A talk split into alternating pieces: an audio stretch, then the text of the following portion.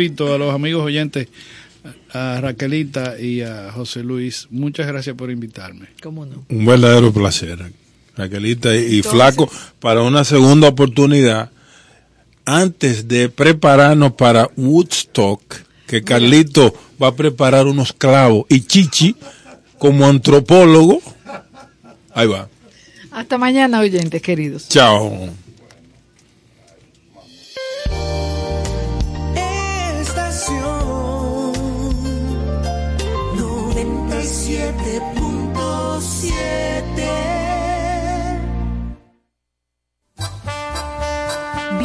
A su programa Con cierto sentido.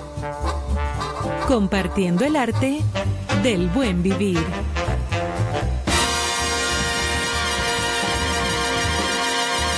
Por estación 97.7.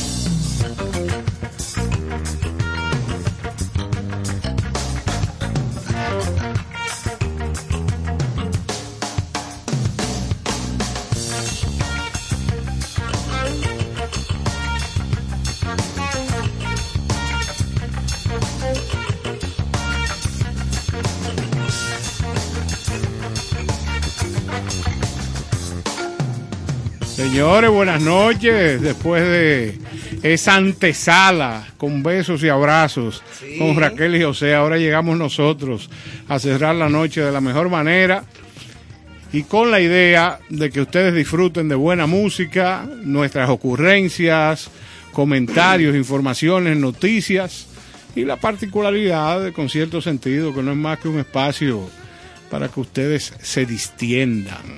Dígame, bueno, Char. Bueno, por aquí, gracias, maestro Caro. Estamos eh, contentísimos como cada noche porque aquí no sabemos lo que puede pasar. Hay un guion. Ah. Yo realmente, me- yo ese guion me lo como a veces. Me lo he comido varias veces. Por lo menos hoy no lo imprimieron y por eso no me lo como. Ah, sí. Pero tú sabes que yo, en cierta forma, me gusta tener una guía, pero me gusta también la improvisación. Obviamente, pero hay que tener un, un- Pero aquí se dan una las base. dos cosas Buenas noches. todas las noches. Claro, aquí como quiera se improvisan cosas diario y esa es la idea Exacto. de la comunicación abierta, espontánea. Eh, no estamos aquí en un programa de afectamientos engolados. Dame ahí, por favor, la diferencia de la comunicación abierta y la comunicación cerrada. Eh, la comunicación abierta es lo que nosotros hacemos, la cerrada no sé. Abierta significa No que entra, cabe todo ahí. Está abierta a lo que vaya a ocurrir. La A lo que cerrada coja es- mi bon. La cerrada, no, yo no, yo no voy a coger nada. Mira, Ah, pero esta eh, señora sí es reactiva. no, la cerrada es como mentalidades cerradas y obtusas y cuadradas, a donde no hay... Y circulares, y triangulares. Ah, no. no. También. No, tú sabes qué bueno tiene el asunto de, de uno tener así esa. Todos aquí, el equipo entero, de ser espontáneo y lo que vaya surgiendo en el camino, que nadie, nadie predice cada programa. No se puede predecir. O sea, porque Tiene una idea. el día que tú caigas en una rutina donde la gente sepas, ya sepa lo que va a pasar, ahí comienza uno a, a flaquear. Sí, no, eso no es bueno. No es bueno, Y menos- no, no, y no. menos Pero en un el caso mío. Eh, cuidado, porque deberíamos de, si es cuestión de flaquear, deberíamos de entrar en ese proceso. Suerte que él es el que lo inicia y lo Menos mal, sí, señores. Bueno, pues mucho para compartir con ustedes en esta noche de hoy. Eh, también se va a hablar sobre el sindicato de teatristas de la República Dominicana. Sí, señor, buenas noches por aquí. A Sí. propósito de que seguimos ya, bueno, marzo casi, casi se nos va. Ya, marzo ya se fue. Ya Como se quien va. dice, estamos a 24 Una de semana, marzo. una semana 24 más. Nos de falta marzo. una semana. ¿Cómo que se acabó? Only one week. No Pero el 27 no es a de 29. marzo es el Día Mundial del Teatro, se celebra. semana. Y hemos tratado desde, con cierto sentido, de incentivar a que las personas vayan a consumir teatro, apoyar teatro. Y hay mucho buen teatro que se está haciendo. Estuvimos compartiendo por aquí en vivo con Karina Noble. Eh, y actriz comentando número obras, uno. que han estado en, en palestra y hoy con nosotros va a estar eh, representantes del sindicato de teatristas de la República Dominicana Es importante. para conocer un poquito más a fondo como ¿Qué pasa detrás, de lo que la detrás- gente ve? detrás, exactamente. Eso es importante. Sí, porque hay muchas cosas y, y, y a veces calamidades o precariedades que Así están mismo. viviendo. Y es bueno también saber detallitos y cosas de lo que pasa detrás del telón. Eso es como el citracode. No, el No. Citracodo es una cosa y el sindicato, de Sindicato teatristas es otra. trabajadores de la corporación. Dominicana de De Electricidad, Citracode. CDE. O fre- Porque ahora le han agregado varias E. CDE, Pues para que tú tra- te quedes ahí pegado. Es Sí. Citraco de DDD. Eso. Ajá, es más o menos. Señores, y las efemérides de hoy, ven- un día como hoy, 24 de marzo, se celebra el Día Mundial de la Tuberculosis. Sí, señor, para conmemorar el descubrimiento eh, en 1900, 1882 de la bacteria eh, responsable de la enfermedad Mycobacterium El tuberculosis. vacilo de Koch. Sí, señor. Un 24 de marzo del, del 1882, Robert Koch anunció al mundo este importante descubrimiento. Bueno. La tuberculosis ha matado a mucha Bueno, gente en el sí, planeta. Sí, señor. Sí, es, Guau, es- mucha es gente. la, la más letal de las enfermedades infecciosas. Sí, sí, sí, sí. Hay aún muchísimas personas en el mundo eh, contraen la enfermedad que en muchas ocasiones o, no se diagnostica correctamente y cada día mueren más de 4.100 personas a causa de la tuberculosis en el mundo. en el mundo y aproximadamente 28 mil personas contraen la enfermedad. O sea, no siempre es mortal. No siempre es mortal. Si está bien diagnosticada desde un principio, hay manera de, de darle Mira. para atrás, o sea, de curarla. Bueno, en el, pero en digo- el 2021, mm, República Dominicana registró más de 3.000 casos de tuberculosis. de, de tuberculosis. ¿Tú sabes dónde más se da eso? En las cárceles. Mm, Así, por el El hacinamiento. hacinamiento, la falta de el higiene. que está contagiado pega al otro. se lo pega al otro, tosen uno arriba de otro, duermen correcto, juntos y se, y, se, y se contagian. Eso y pasa se queda mucho. ese, ese Pero tú virus sabes ahí, que, esa infección. que he claro. notado que también como que esa incidencia de casos a veces sube, a veces baja. Pero a nivel mundial prácticamente es una enfermedad erradicada. Totalmente. O sea, si comparamos los datos de hoy con lo que ocurría antes, bueno, por ejemplo, en la película esta de vaqueros, hemos visto varias veces a, a este amigo de Wyatt, uno, uno de los compañeros de él que sufría tuberculosis. Guayatel. No, no, el amigo de él. Ah, Entonces sí, pero tosía. Guayatel, no diga de que Wyatt Earp. y no era un indio, no era un indio. No, no, no, era, No. no era un, in- no era un indio, no, no era un indio, no. Y el tipo. Pero era una película de vaquero, Guayatel. Sí, Wyatt Sí, Y no tenía amigo indio. No, no. Ah, No, ese no era, que él era un ese no era el, alguacil. el llanero, era que era, andaba con toro. Él, Ah, él era el cherry de- del pueblo. Guayatel. Un hombre guapo, un hombre Sí. guapo. Había una serie que daban Guayatel. Aquí en el canal 4. Guayatel. se montaba sola. Era O un sea, hombre sin Eh, par. Esos capítulos en Ay, blanco, y, en blanco y ay, negro se montaban solos ahí en el canal 4. De- eso era, ponla otra vez, ponla otra vez, cuando no había nada que poner. No había nada que poner, ponían a Guayatel. O si no, ¿tú sabes cuál película ponían? Eh, Ivanhoe. Ahí bajó. En el canal 7, en En Raintel. el 7, Y Ivanhoe. ustedes llegaron a ver a Huckleberry. Oh, pero claro. Muñequito. Claro. No, a mí me encantaba los Huckleberry. Guancho. Ah, sí. Y PCDC, También. el gato a Jinx. Fantasmagórico. Ahora, mi favorito Don favorito de esa época de los muñequitos era Johnny Quest. a Johnny Quest. ¿Y por qué? Porque eso No sé, de era como una peliculita de acción. De Eran como acción. animado. Exacto. Exacto. Y Es con- que lo tuyo era activo. Activo, Ahora, pila, yo- pila. yo- Pila, pila. Ahora, yo veo, por ejemplo, series de, tele- series de televisión que a uno le encantaban. Por ejemplo, Combate, ambientada en la Segunda Guerra Mundial. Yo me encontraba esa serie una cosa del carajo. Y el Bueno, túnel del tiempo era también, buenísima. Pero yo ahora compro ¿Cómo esto es? en DVD. El túnel del tiempo. Tú compras eso en DVD, te pones a ver y dices, "Hello, esto estaba atrasado. Por ejemplo, en esa de combate usaban a los mismos soldados que mataban en un capítulo, en un sitio. Claro. Volvían y aparecían en otro. En En otro otro lado aparecían. claro. Apareció el Revivían mismo- El mismo, tigre, sí. Pero, ¿qué- ¿Quién crees tú que producía Los Intocables? ¿Quién? La empresa de Lucille Ball y, Y Desi Arnaz. Era la productora Oh, de. Silú. De sí, Silú sí. se llamaba. De Sí, de Silú. De Silú. Desi y Lucy. Y Lucy. Los Intocables de, de Robert Stack. Oh, Sí, me acuerdo sí. como ahora. Y esa era buena también. ¿Y tú sabes qué serie era buena de esa de, de, de guerra? Los comandos de Garrison. Y tú sabes, ¿cómo era que se llamaba la que era del espacio? Perdidos en el El espacio. espacio, que fue la primera. Con el doctor Bueno, Ahí se empezaba a soñar. Que había un robot. Claro, Peligro, peligro, claro. peligro. Saltaba el Yo viejo, estoy preocupado porque ustedes se recuerdan demasiado. saltaba el bien viejo este, el doctor Zachary Smith. Sí. Mira, chatarra. Cállate. Smith. Al, mu- al mu- al Oye, muñeco. Manuel, tú tienes claro. una batida que preparemos. Él Que tenía, lo que pasa es que tú él no- tenía un idilio con el muñeco, ¿oíste? Smith tenía un idilio con el muñeco. Pedazo de Ah, chatarra. ¿Cómo es Exacto, que dice sí. Johannes Burgos? ¿Cómo es que dice Johannes? Oh, no sé. ¿qué- ¿Tú qué sabes? Eso mismo. El pulpo opresor. Con toda esa serie, comiéndole Eso la mente. mismo. Dentro de la fauces. Y correrá la, la- la- el líquido escarlata Escarlata. en la cuneta de Quiqueya. Ah, Exactamente. Bueno, nos salimos del tema, señores, pero es divertido.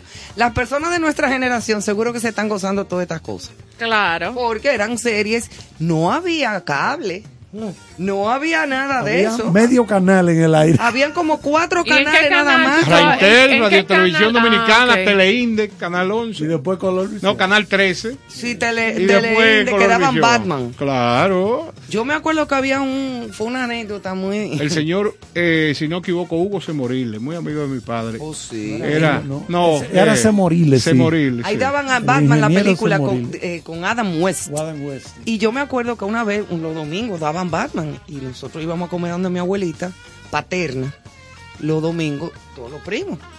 Estaba mi primo Tutincito, Moreno, que en paz descanse, el Noni, Fredín, bueno. Qué pandilla. Cuando se termina el almuerzo, nos sentábamos en un Star que había a ver a Batman. Mi abuelita, mi abuelito, todo el mundo. Tutincito se le ha ocurrido quitarse unos Converse que él tenía puestos. Ay, qué. Espérate. Y cuando se quitó los Converse, toditos dijimos, "Hmm, Tutincito, saca esos tenis de aquí. Y ahí mismo dijo Robin, Batman, algo me huele mal. ¡Ah! Y le dimos una cuerda Qué todavía. Batman. Eso fue, mira, cuá, cuá, cuá, ya tú sabes. Y nada, pero eran, eran. Qué eh, coincidencia. eh, fue una coincidencia de que Batman, algo me huele mal. Diablo, hasta Batman, le dijimos. Pero eran cosas divertidas de la época porque eso era lo que había que hacer. Bueno, mi hermano. A veces uno iba al cine, al triple, Bueno, 100 pesos era un dineral en esa época. con 100 pesos íbamos a 100 Howard pesos. Johnson y sobraba. 100 pesos era mucho dinero en esa época. Sí, eso era muchísimo dinero. Yo me acuerdo que yo entraba en Cinema Centro, señores, los jueves a peso el cine. Ay, señor de la un gloria. peso los jueves. Había especial. Se te cayó la cédula, ¿viste? No, yo no lo escondo porque todo Dios. Y yo me voy a quitar la edad. Si me quito la edad, entonces tuve a Vanessa a los 15. claro, mi amor, acuérdate. Ahora lo, lo analicé. Ah, o sea que yo no me lo quito. Además, el que se quita A los años se ve más bien. Manuel. A peso y a cinco pesos los fines de semana. A tres pesos. Y unos cincuenta. Sí. Y eso era un dinero. ¿Tú viviste eso, man? No, Emanuel y yo tenemos la misma cara. Una casa, ¿cuánto costaba en esa época? Oh, 20 Oh, bueno, si el cine era un peso, la casa costaba 20 mil 20 mil pesos. pesos. 15 mil pesos. Bueno, en el 1936 en Estados Unidos andaba por ahí, si el precio de un automóvil nuevo podría ser dos mil dólares. De medio uso, 800 dólares. Debemos 700 de- dólares. Debemos hacer un reclamo a la vida. Por- pulpo presoil. Claro, ¿por qué las cosas han subido Bueno, tanto? hermano, eso no lo vamos a volver a Ha llovido mucho. ¿Por qué han subido tanto? Yo no cosas? creo que va. Bueno, yo me, yo me acuerdo que en Y casa se de mi el abuela. más allá. ¿Y lo que falta? Yo chiquita, en casa de mi abuela, como yo, yo de 7, 8 años, la edad que tiene mi nieta mayor hoy, que a la empleada doméstica, que se pasaba la, la semana entera trabajando allá, le daban su domingo libre. Era inclu- inclusive los sábados, ¿verdad? Y mensualmente le pagaban, que mi abuelo era de la gente que pagaba bien, Chimba Guerrero. Y le pagaban la fabulosísima suma de 30 pesos mensuales.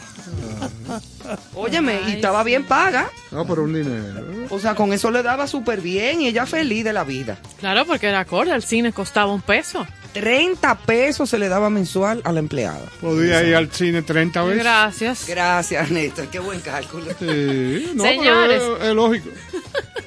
Hoy también es Día Internacional del Derecho a la Verdad en relación con violaciones graves a los derechos humanos y dignidad de las víctimas. Al final, respeto a los derechos humanos y a la vida. El objetivo es conmemorar en este día, 24 de marzo, rendir un homenaje a todas aquellas personas que han sido víctimas de violación de sus derechos humanos, como son los casos de secuestro, tortura, desaparición, eh, muerte. Este día también se rinde homenaje a Monseñor Oscar Arnulfo Romero, que fue asesinado en 1980 por denunciar abusos.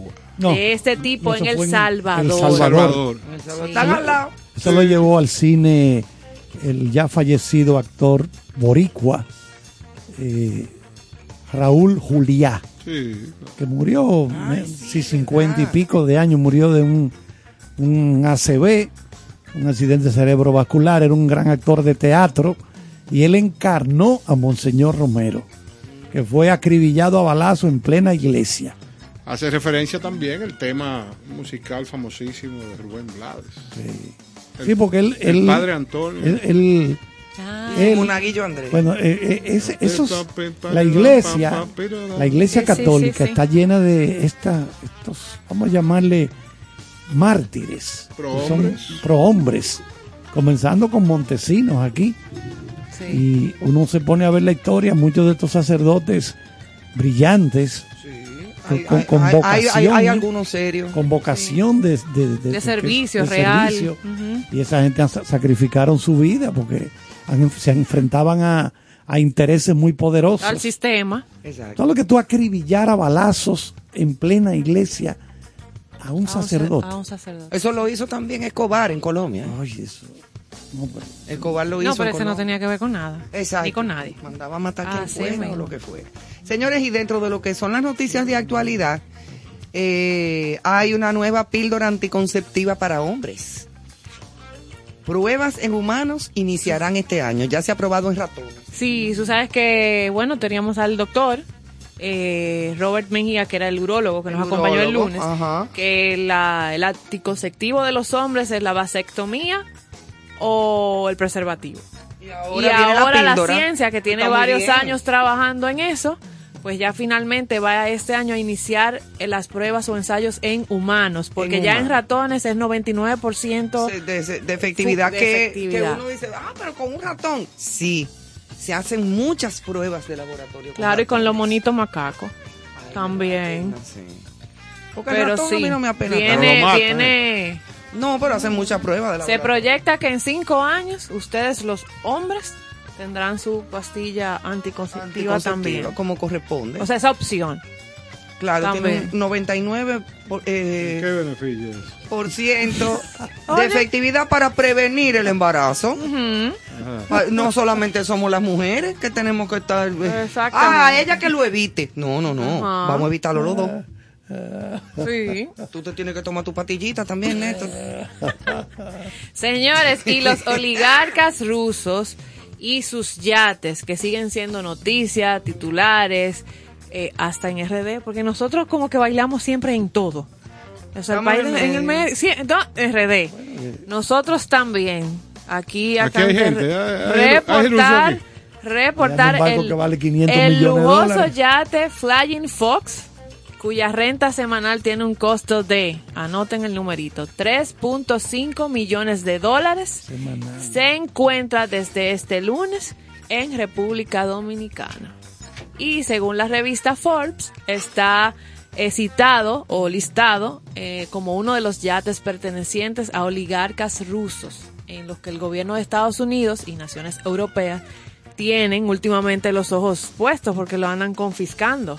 Yo, y eso no, no lo confiscan aquí. entonces. Entonces no sé si aquí, No, aquí, no, aquí dudo que tengan porque el incluso poder hay muchos oligarcas que le, están quitando el GPS para que no los ubiquen a los yates. Este yate tiene 446 pies de longitud y está valorado en 455 millones de dólares. Estaba en las Islas Caimán cuando se registró y su última ubicación es Santo Domingo.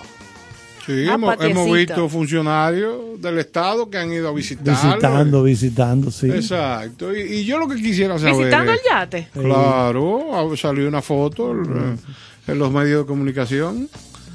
Eh, esto es una cosa atractiva, pero creo yo que es eh, mínima la cantidad de gente que podría acceder a este a esta experiencia.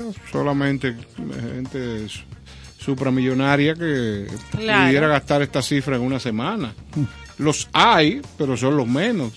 No y sé. que ahora mismo el mundo está en contra de todos ellos, sobre todo si, si el origen de la riqueza es eh, Bueno, rusa. ¿a quién crees tú que le dieron, que Putin le dio las contratas Mm. para la construcción de todas esas instalaciones deportivas cuando se montaron los, Los jue- los Juegos, Olímpicos sí. de Invierno de Sochi? ¿A quién? A su gente. A su grupo. Hay uno ahí de ¿Pero eso. tú tienes documentos de eso? Pero claro que sí. Ah, Yo soy un tipo que Ve a la fiscalía. he estado estudiando al pulpo opresor y al, y a la- y al bando contrario. El yugo Sí, opresor. Carlos Burgos. Pues mira, a todos esos magnates, amigos cercanos de él, porque Putin le dio las contratas. Y hay uno de ellos que él es el único accionista de la compañía. O sea, no diga que una compañía es un grupo, no, no. Solo él, uno de esos matatanes. Entonces, es una, la- esa mafia rusa. No, yo creo que eso se hace en su licitación, igual que aquí, sus cosas. Yo no estoy por creer que eso son procesos organizados. Sí, Bueno, se ha hablado de que Putin es posiblemente el hombre más rico del mundo. Eso es así. Eso, eso está Ya en ustedes saben. varios analistas. Eso, se lo sacó él en una loto o le cayó del cielo. Como usted quiera ponerle. Yo voy a llegar a Rusia con una mecedora, de que le voy a llevar un regalo de puta, para que él mesa sus penas Increíble. en ese mueble autóctono dominicano. Procura que te... Déjeme yo dejarlo ahí, porque ya le iba a decir al aire. Señores, la frase de esta noche dice, para hacer cumplir las mentiras del presente, es necesario borrar las verdades del pasado. Bueno, Para hacer cumplir las mentiras del presente, es necesario borrar las verdades del pasado. Eso me acuerda como para comer es comer pescado. por eso es que el pasado es tan Hay que importante. tener mucho cuidado. Por eso es que la historia La es tan importante. Porque eso es lo que dicta Lo el que presente. queda ahí. Y no se muere, vuelve y vuelve. Lo mismo y lo mismo. Para usted estar inventando discursos, tendrá que irse allá atrás a borrar todo. Lo más, lo más importante para nadar en las lides políticas, aunque tu, tu frase tiene que ver con el discurrir de la vida en todos los sentidos, en todos los ámbitos, es el pleno conocimiento del pueblo que usted pretende dirigir o encaminar. Si usted no conoce su pueblo, no conoce sus raíces, sus debilidades, sus fortalezas, le va a dar mucho trabajo cumplir con la meta de dirigir un Y pueblo. no solamente eso, Caro. Tú como empresario, es decir, al margen de la política, ¿verdad? Correcto. Si usted es empresario, usted quiere hacer algo, tú tienes que conocer la idiosincrasia de ese pueblo, a, Oh, quien, por Dios. a- a quien tú quieres captar como cliente de lo que sea. Es O tú, si le pasa por arriba y le habla en un lenguaje, por ejemplo, un país de campesinos y obreros como este. Claro, hay que tener un Tú lenguaje tienes llano. Tú tienes que aterrizar las cosas Hay siempre. que darse, No, darse y, a entender. y- y no solamente eso, hay, mil- hay miles de estrategias eh, de productos que vienen eh, ya diseñados de otros mercados que aquí hay que cambiarlo de 0 a 100. Para porque- poder entrar al mercado tienen que, eso se llama indigenización. Ese término la primera vez que yo lo vi fue en un libro de Samuel Huntington. Samuel tan, tan. Huntington, nuestro mentor, catedrático allá de Harvard, en el libro Choque de Civilizaciones, donde predijo todo esto que estamos viendo con el islamismo. Utilizó el término indigenización. Que es, por ejemplo, los pueblos. Ah, ok. Tráeme el estilo de vida americano. Carrito, casita o apartamento. Canino, sí, pero sin perder la esencia Claro. la base. Eso es lo que están haciendo los chinos y todos esos países, los tigres asiáticos, Taiwán, Corea del Sur, Singapur. Ven, ok, quiero ese estilo de vida americana, pero las cosas buenas. Pero nosotros mantenemos nuestras cosas. Exacto. Entonces, para poder entrar ahí, tiene que ser con esa cosa de esa gente. Religión, el idioma, que son las dos columnas vertebrales de cada civilización. Religión Idioma. e idioma. Si, es- si, hay, si esos dos flaquean, hay problemas. Sí, pero no me deboche. Mira, no, Miren, la frase, perdón, es de George Orwell, un noveli- Orwell, novelista, George Orwell, que escribió en 1900. periodista, ensayista, nacido en la India. Él, él escribió el famoso libro que en 1948, de la donde él, él es el creador de, ¿cómo que se llama? El, el gran hermano, el que te está monitoreando siempre. Oye, en esa época. Mm.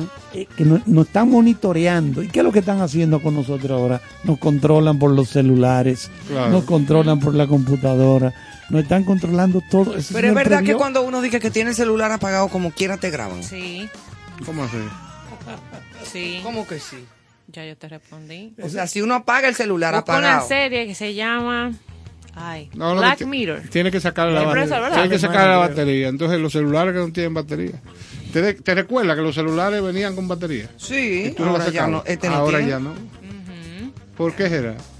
Esa, va- esa sigue funcionando. O sea que de- yo apagué el celular y que, espérate, para que no me vayan a grabar. Pa, y apago el celular y digo, pues sí, entonces. Ajá. Y todo eso se lo están tirando. Ay, muchacho. Ah, pues mira qué chévere. Sí, sí, Por sí, lo sí. menos.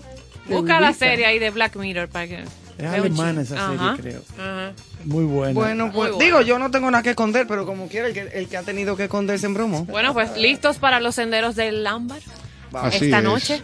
Hoy nuestras líneas se titulan Autoridad, Respeto y Admiración. Muchos olvidan que el principio de la autoridad tiene fuertes anclas en el respeto con que se conduzca quien la ejerce, condición que le granjea admiración y empatía. En mis años de infancia, que siempre los menciono porque considero que este tiempo es fundamental para crear el carácter de los individuos, una de mis eh, aficiones, aparte de la música, era visitar la Fortaleza Osama o Torre del Homenaje, a la hora de bajar la bandera nacional, actos realizados por militares a los que siempre les tuve y les tendré admiración y respeto. Ahora en mi condición de adulto mayor, viendo los sucesos que a diario sufre el mundo y sobre todo nuestra media isla, siento que hasta que las autoridades y la sociedad en pleno no retomen con firmeza la formación en el hogar, impregnando de valores a los jóvenes, no podemos generar cambios significativos que promuevan bienestar colectivo.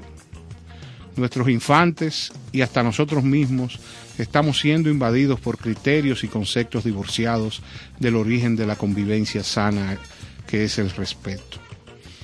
La autoridad no se ejerce desde la arbitrariedad, la imposición y lo más delicado, la quiebra de los derechos fundamentales del ciudadano. Esto se logra a través del razonamiento y utilizando como arma de reglamento la educación. Todos juntos debemos empujar este carruaje que lleva por nombre República Dominicana y en vez de, de inobservancia debemos de convertirnos en vigías permanentes del rumbo de nuestra sociedad que en definitiva solo salvándola dejaremos espacio firme a todas las generaciones por venir. Bellísimo. Y eso es muy verdad. Es así, yo lo que creo es que en el respeto está todo. Cuando usted asume la línea del irrespeto, lamentablemente quiebra la principal condición, Claro. que es el trato. Y el respeto al derecho de los demás. Exactamente. Como, de- bueno, como dijo la famosa frase de Benito Juárez, el respeto al derecho ajeno es la paz. Y hoy además de esto, yo pensaba, eh, estamos pasando por una invasión peligrosa, señores. La gente entiende que todo lo que a nosotros nos enseñaron eh, en esa infancia valiosa, de una cosa tan sencilla como andar correctamente vestido en la calle, y que tu vestimenta o tu forma no ofendiera a nadie que va como transeúnte de esa avenida que se llama Sociedad, eh, se perdió. O sea, yo iba hoy a la 27 de febrero y vi un chofer de carro público que se desmontó de su vehículo con el fin de, parece, verificar su batería o corregir algún defecto que tenía el vehículo.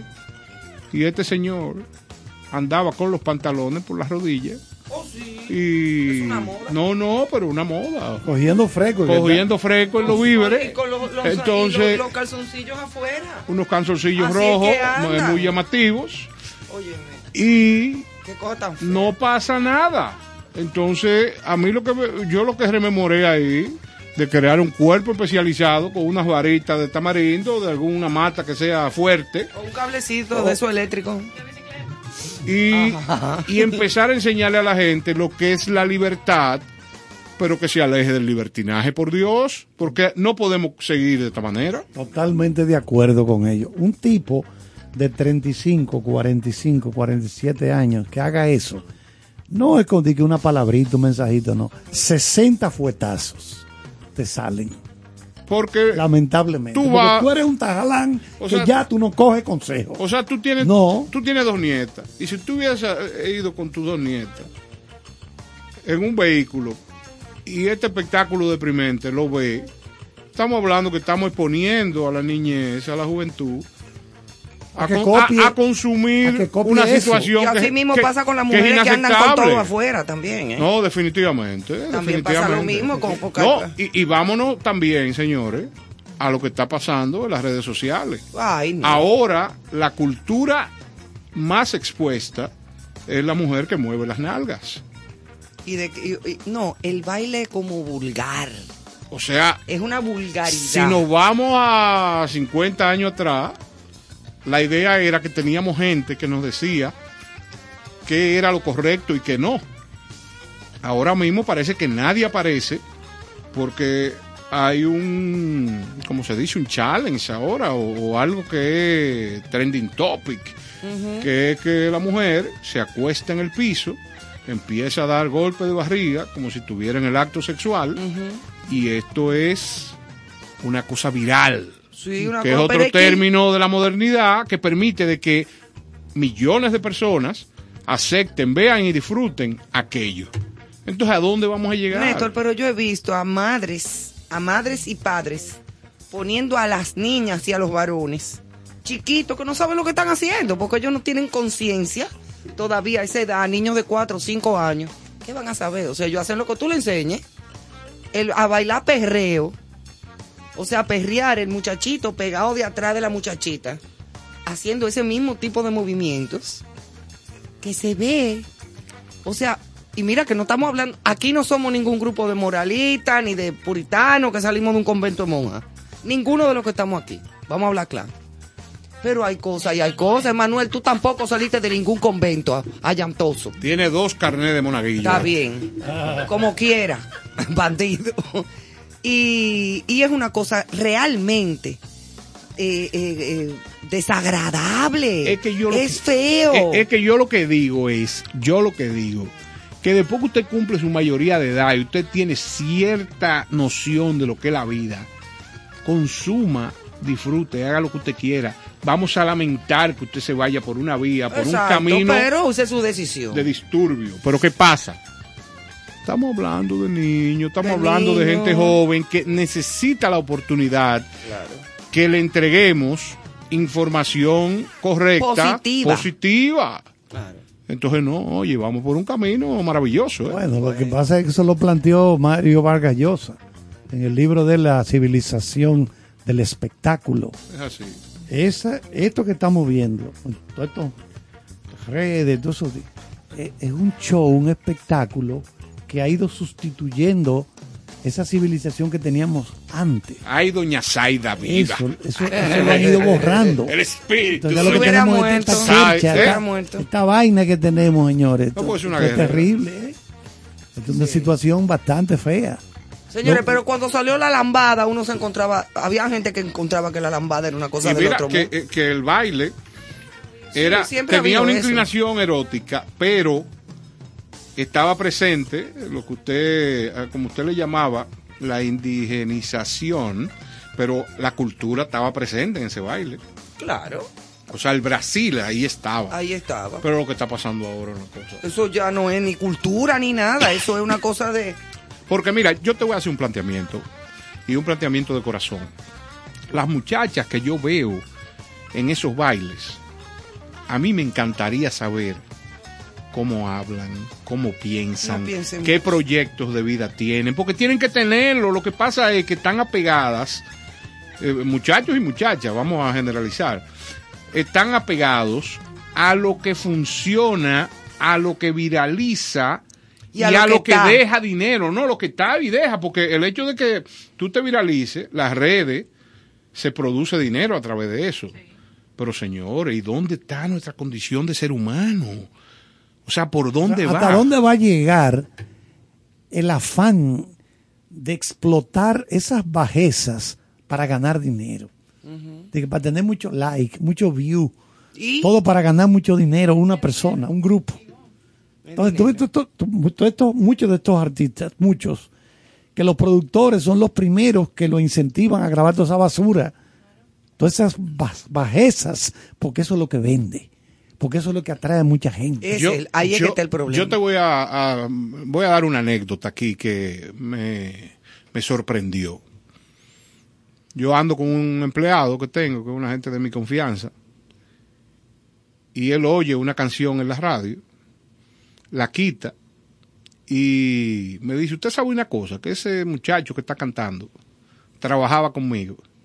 Y usted sabe lo que yo me sorprendo, que como yo conozco a ese muchacho, ese muchacho, su corazón y su mente no tiene nada que ver con lo que canta. Con lo que él está haciendo.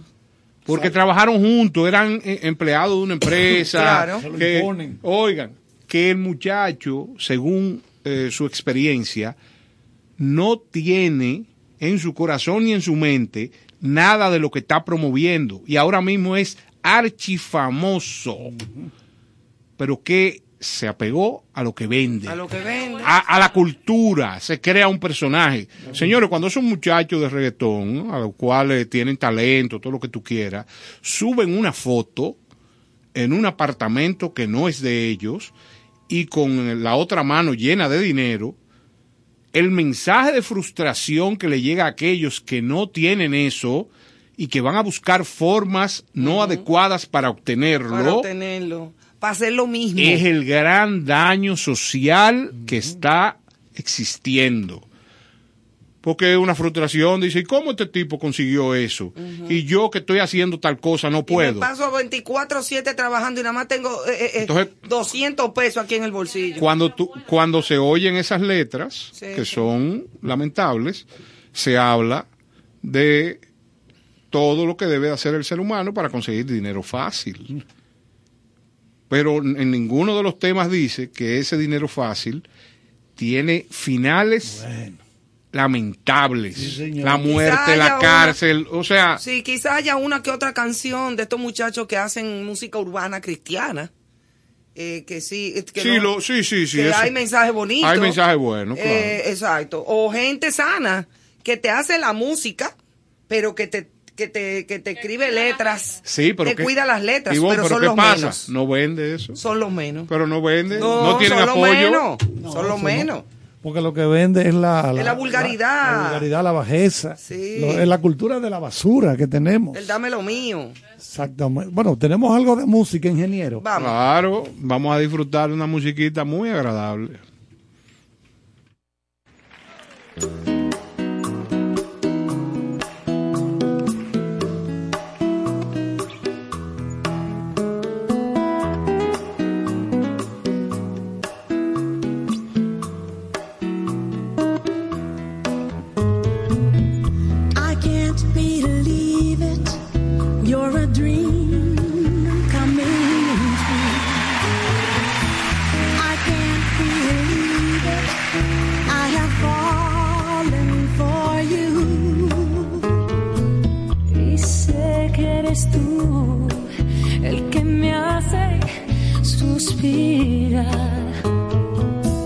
said goodbye.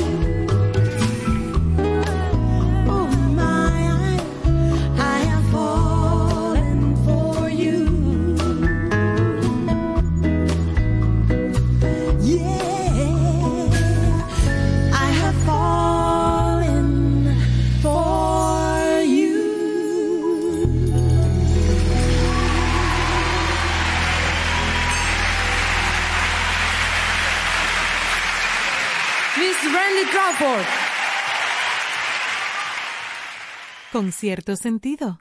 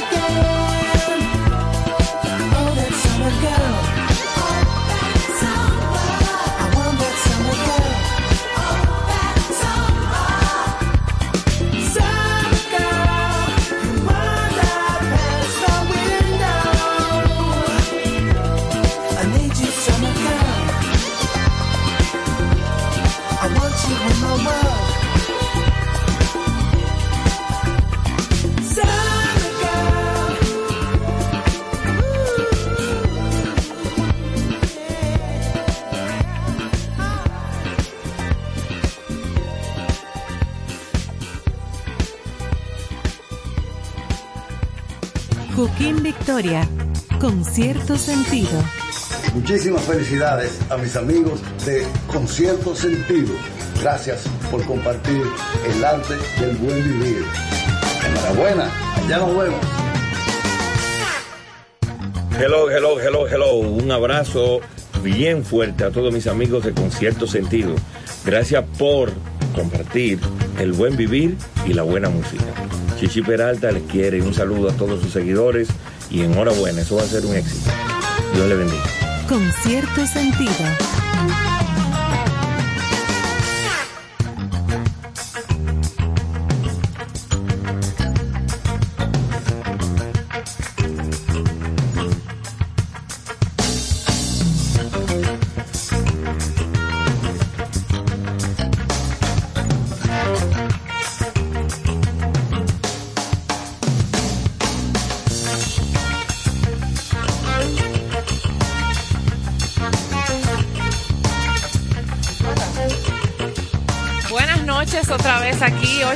8.54 en concierto sentido. Yo arranco, Ivonne. Muy bien. No, Tenemos que coordinar. no te intimides.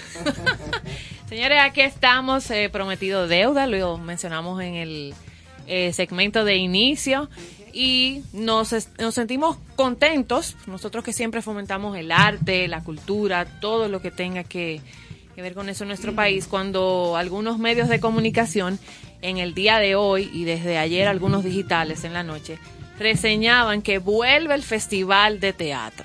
Desde aquí hemos estado eh, siendo reiterativos de que es el mes del teatro, marzo, el 27 es el Día Mundial del Teatro de este mes y leemos esta noticia de vuelve el Festival de Teatro. Entonces decía, con el propósito de impulsar y proyectar la creación teatral en el país, el Ministerio de Cultura, a través del sistema de festivales de teatro, convoca a teatristas nacionales a presentar sus propuestas escénicas para participar en la celebración del séptimo Festival Nacional de Teatro. Se va a celebrar del 20 al 30 de octubre de este año 2022. La convocatoria para partici- participar permanecerá abierta desde el 18 de marzo al 8 de julio para que puedan presentar sus propuestas. Y entonces, justamente a propósito de esta noticia y de celebrarse ya este, este Día Mundial del Teatro, pues en cabina tenemos la presencia de Ingrid Luciano y de José Emilio Bencosme, que son parte de la directiva del Sindicato de Teatristas de nuestro país, República Dominicana. Bienvenidos a Concierto Bienvenido. Sentido. Gracias. Gracias por Para- recibirnos. No, siempre, siempre. Para mí es importante, y yo sé que para el público también, conocer eh, la preparación académica de ustedes y la trayectoria, porque veo que son muy jóvenes. Entonces, me interesa mucho porque creo que la libertad y los logros que tanto desean las sociedades debe de estar siempre en manos de la juventud. Entonces, háblenos un poquito de quiénes son ustedes. Bueno, quienes estamos aquí tenemos actualmente las posiciones de presidenta y vicepresidenta del CITEART, que son las siglas del Sindicato de Teatristas. Un sindicato bastante joven, nos constituimos en asamblea en mayo del año pasado Excelente. y empezamos a trabajar en pandemia. no estábamos ensayando todo el tiempo, entonces nos reunimos para armar esto. Qué bueno. Eh, Inquietos. con- Exacto. Contestando la, la pregunta, mi formación universitaria y, y inicial es en filosofía, licenciatura en filosofía, Excelente. con maestría también en el área, en metodología de la investigación y una maestría en dramaturgia Excelente. también. José Emilio. Caso, eh, mi maestría, bueno, mi licenciatura es en Relaciones Internacionales eh, y, mi, y mi maestría es en, una licen- ¿cómo se dice? Una maestría en Teatro y Performance. Excelente. Muy bien. Entonces, ¿qué los lleva a ustedes eh, a formar, a unirse para formar este sindicato de teatristas? O sea, ¿cuáles son las principales demandas? ¿Qué pasa con el teatro que no se conoce? O sea, el behind the scene, el detrás del escenario o fuera de él, mejor dicho. Eh, eh, ¿Qué podrían contarnos así sobre este tema?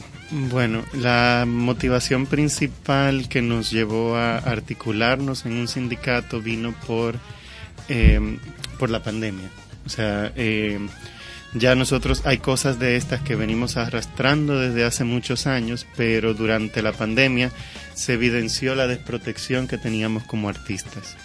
Eh, no teníamos un sistema, por ejemplo, en ese momento eh, más de 600 compañeros quedaron sin posibilidad de, de ingresar dinero porque trabajaban en, como lo que decimos en el picoteo, ¿no? Esos 600, esa comunidad, eh, actores, actrices o incluye a los técnicos, todo el mundo. técnicos, actores, actrices, eh, artistas de la calle, todos, ¿no? Entonces, eh, ante esa realidad, eh, un grupo eh, empezamos a llamar y a, y a articularnos y decir, no, es que nosotros tenemos que hacer conciencia sobre los teatristas, los artistas como trabajadores. Estamos aquí. Exacto, y, y ese, es, ese es el énfasis, porque mucha gente nos dice, no, pero que ustedes pueden constituirse en asociación, ustedes pueden constituirse eh, en otro, eh, otro tipo de organización y nosotros les decimos, no, es que es un sindicato porque nosotros buscamos derechos laborales.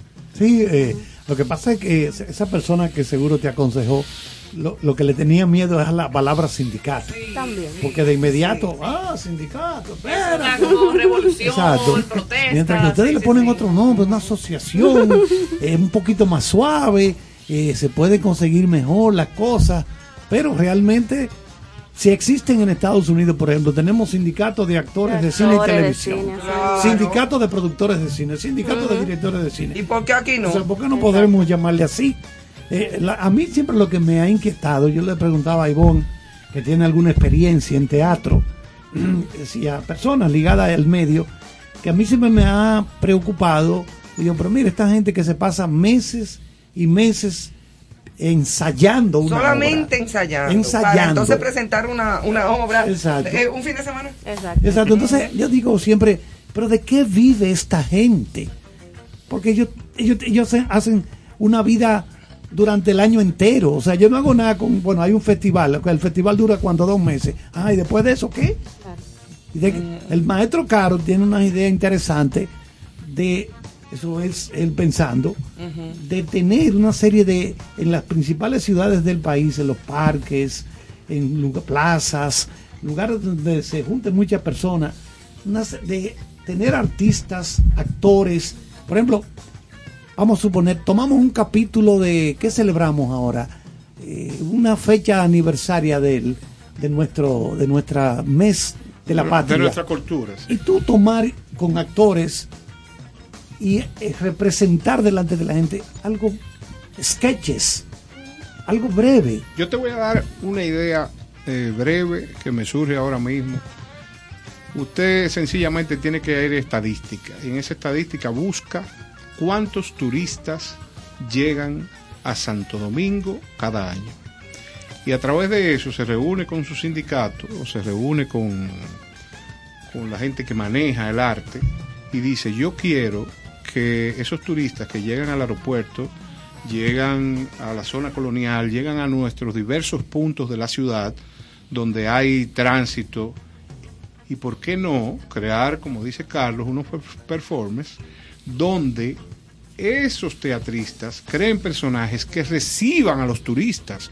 Y así como el turista se va de aquí diciendo que no ha encontrado otra ciudad donde el cariño fluya tan fácilmente, imagínense que ustedes todo el año tengan la oportunidad de a través de esa, de esa expresión corporal, de esa expresión del teatro, de recibir con mensajes a todos esos turistas.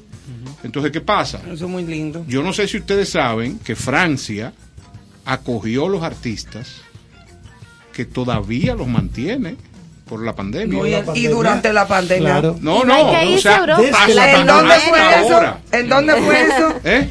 En Francia. Sí, No, pero en Ecuador hubo programas, en Ecuador hubo programas de rescate también, o sea, a nivel de, Lati- de Latinoamérica también. Ah, la ah, gente que ha ah, hecho la gente que la gente que ha hecho cosas en la pandemia, yo recuerdo conversando con algunas teatristas y como, "Wow, qué fuerte son ustedes", decía como, "¿Cómo lo hacen?"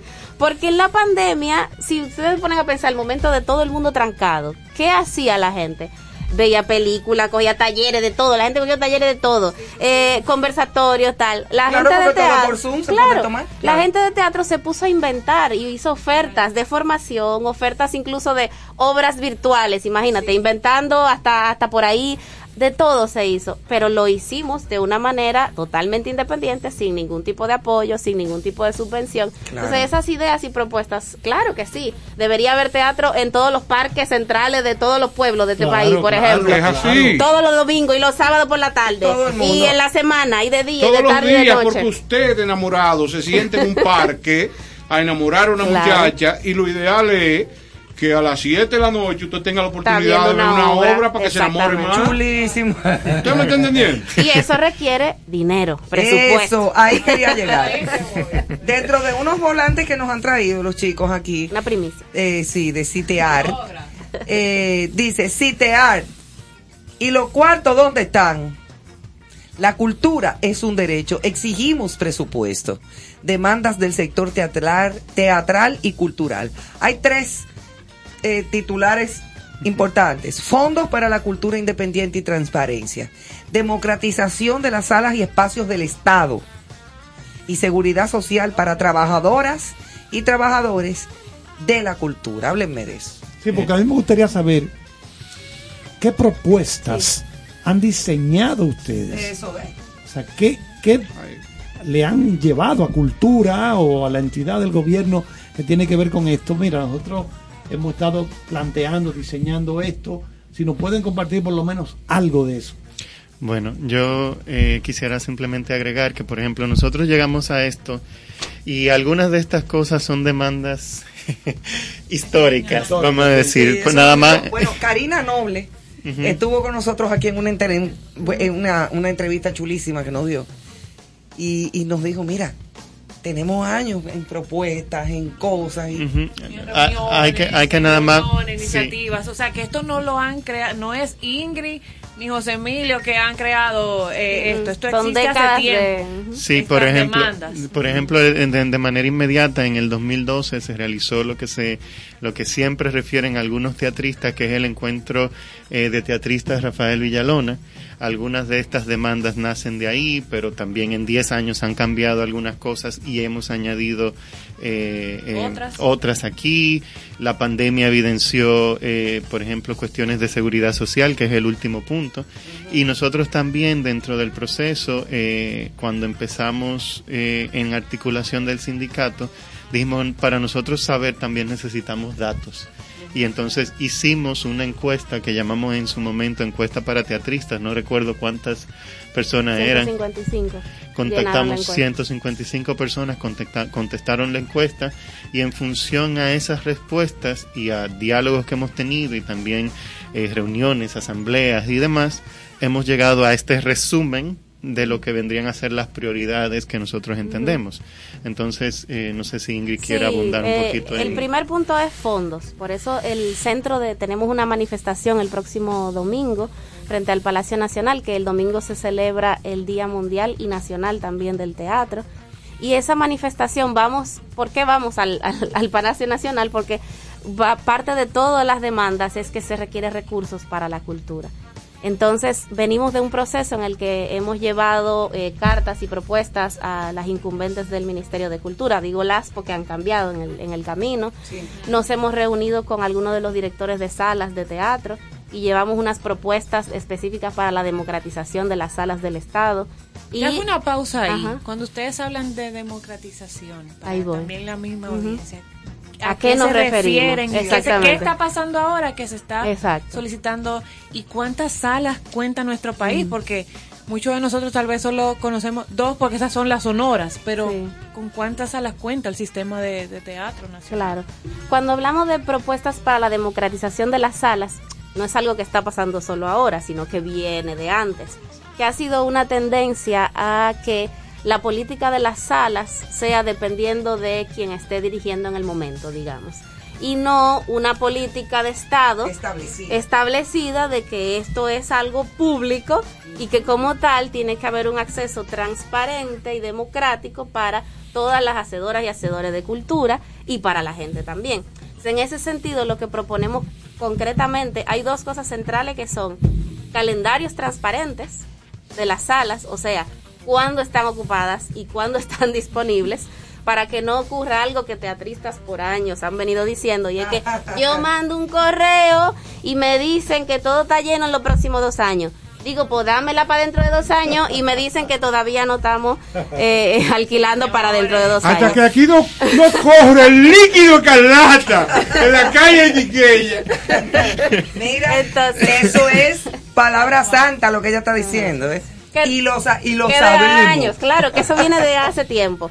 Entonces, calendarios transparentes y accesible en términos de costos también para la gestión cultural independiente. Entonces, en ese sentido, hay algunas salas que son más accesibles y otras que son menos accesibles, pero como quiera, que tenga, que no, no puede ser igual lo que se le cobra a un banco que alquila la sala, por ejemplo, para algo privado, a lo que se le alquila a un gestor cultural que eh, a lo mejor 10 mil pesos de la sala le puede sonar a, a un banquero como muy poquito, pero para quien maneja una producción que ha estado, como dice, eh, ensayando El- seis meses, ajá, eh, sacando con las uñas y de su cosa, Claro. es mucho dinero. Entonces, eh, esas son dos cosas fundamentales, además de que haya, digamos, que gestión cultural desde la sala, acercamiento, criterios claros de selección y que el público también tenga acceso, por ejemplo, no todas las salas, pero el Teatro Nacional, la sala principal todavía, eh, la gente tiene la idea de que tiene que ir con un cierto código de vestimenta. Que si eso bien nos han dicho que lo han ido eliminando, pero la idea todavía está ahí, entonces usted tiene que hacer, como sabe hacer relaciones públicas, haga relaciones públicas de que esta sala está abierta para todo el mundo y que usted puede venir como usted quiera O y o que no hay discriminación. momentáneamente, etcétera. eh, porque realmente el evento es que define el Exacto. código de vestimenta. Sí, no es lo mismo Entonces, ¿qué pasa? ópera, ¿Qué pasa? Tú eh, pudieras ¿Cuántas diseñar un modelo. La ópera cerró, eh, que estaba en el conde. Sí. Exacto. Tú puedes hacer un, un calendario donde haya exposición a las 2 de la tarde y que tú no te preocupes a las 2 de la tarde mucho de cómo vaya la gente, porque se supone que para ponerte un vestido eh, elegante, se supone que es la noche el asunto. Y el que no Pero- tiene el vestido elegante, que Exacto. vaya con lo que tiene. Sí, es así. Decentemente, A pero eso- que vaya a con eso lo que tiene puesto. Exacto. Mire, ustedes, ustedes tienen eh, este gran proyecto. Yo creo que si cada uno de los de los rubros de la cultura se organiza y puede hacer un gran movimiento, yo creo que es lo único que pudiera dinamizar el sector. Porque, por ejemplo, dentro de mis carpetas, Imagínate un proyecto donde tú te reúnas con obra pública, te reúnas con el BID, con el Banco Mundial, te reúnas con el gobierno y tú exijas desde este tipo de movimiento que hay que aquí se hagan 155 salas multiusos en los 155 municipios del país. Que no tiene que ser algo majestuoso, pero es un sitio donde tú vas a tener un auditorio donde puedes desarrollar teatro. El problema de eso, Caro, sería el mantenimiento de eso. No, no, no, porque, oiga, en la vida no hay problema si usted diseña y usted le busca la solución a todo lo que viene con el tiempo. ¿Tú sabes dónde viene el problema del mantenimiento? Porque ese ha sido. No, pero tú sabes cuál es el problema del mantenimiento. Ese ha sido el problema en el de este país. país. No, pero espérate, espérate.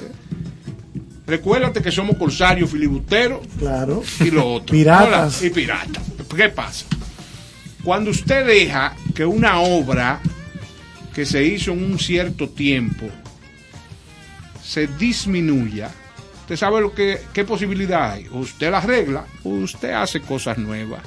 Y es la cosa nueva que está. Ahí es que está el la- sazón, es la que- cosa nueva que que está, la- ¿no? ahí es que está la salsa. Entonces, ¿qué Sí. pasa? La salsa no Ahí es tan grande, el mantenimiento. La comis- las comisiones Entonces, ¿qué pasa? Todo, millonarias. Toda obra, toda obra y más, y más si están amparadas en organizaciones tan importantes y de buen manejo como son el Banco Mundial y el BID, vienen con sus proyectos de mantenimiento. Y lo que hay que darle seguimiento, ¿para qué? Para que el país, porque estoy hablando de un enfoque nacional, todos los artistas tengan los recursos necesarios, tanto técnicos, humanos ya están, como las locaciones, para desarrollar esto, que es el, el único elemento que puede salvar nuestra sociedad, la cultura. Porque es la vía donde tú comunicas. Mira qué bien tú acabas de decir que están cambiando un proceder o un estigma que tiene las salas en el país, pero no se han ocupado de comunicar, de hacerle entender a la gente que este cambio está en marcha. Entonces, ¿qué pasa? Todo se puede hacer, pero si esto para mí es un, un valioso aporte que ustedes están haciendo a la cultura. ¿Y qué han, y qué han opinado los teatristas al respecto?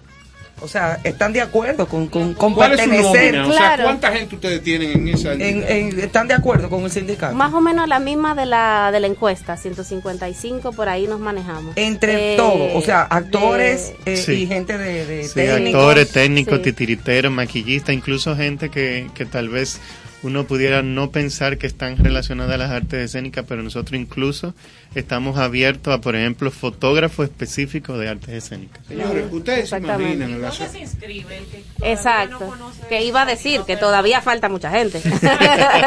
falta mucha gente. Entonces, nosotros tenemos nuestras redes sociales, CTA Repdom, en Instagram, Twitter, Facebook y también el correo gmail y tenemos una formalidad de un formulario de inscripción para la gente que se une y, y entramos y nuestras vías de comunicación eh, bastante dinámico con, con comisiones de trabajo que a- hacen los aportes de qué es lo que vamos a decir, qué es lo que vamos a hacer, como, lo, como un, una experiencia, digamos que de consensuar y de trabajo y de pensar colectivamente las cosas que vamos a hacer. Pero mire, yo le hago una recomendación.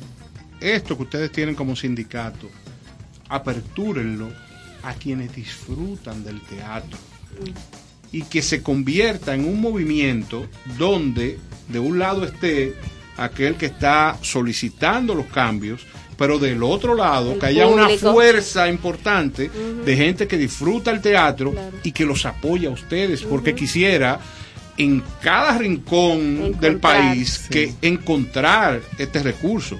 Señor, imagínense, el doctor eh, que la acompaña a ella acaba ahora de, de mencionar un recurso fu- fundamental, nuestros niños. Ustedes se imaginan en la zona colonial los fines de semana, eh, 14, 15, 20 gente haciendo títeres. Eso En los diferentes belleza. Yo siempre puntos. llevé a mi hija desde chiquita a los teatros de títeres en casa de Señores, teatro. y lo más triste es que eso no cuesta nada, por Dios.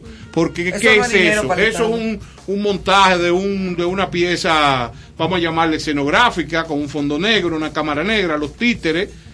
Ahí a quien hay que mantener es al personal. A los humano, artistas. por Dios. Exactamente. Y eso es lo que a veces no se entiende, que no es solo la infraestructura, es que es los honorarios de quien está trabajando. Por supuesto. Sí, yo quería comentar que, por ejemplo, esa parte de que el público sea parte del sindicato es un poco más difícil por lo que establece la ley, pero para nosotros, de hecho, en la propuesta de democratización y en unas conversaciones que se han dado de una asociación que ha promovido una ley de teatro, nosotros hemos hecho mucho énfasis en que debe de tomarse en cuenta el público. El público tiene derecho.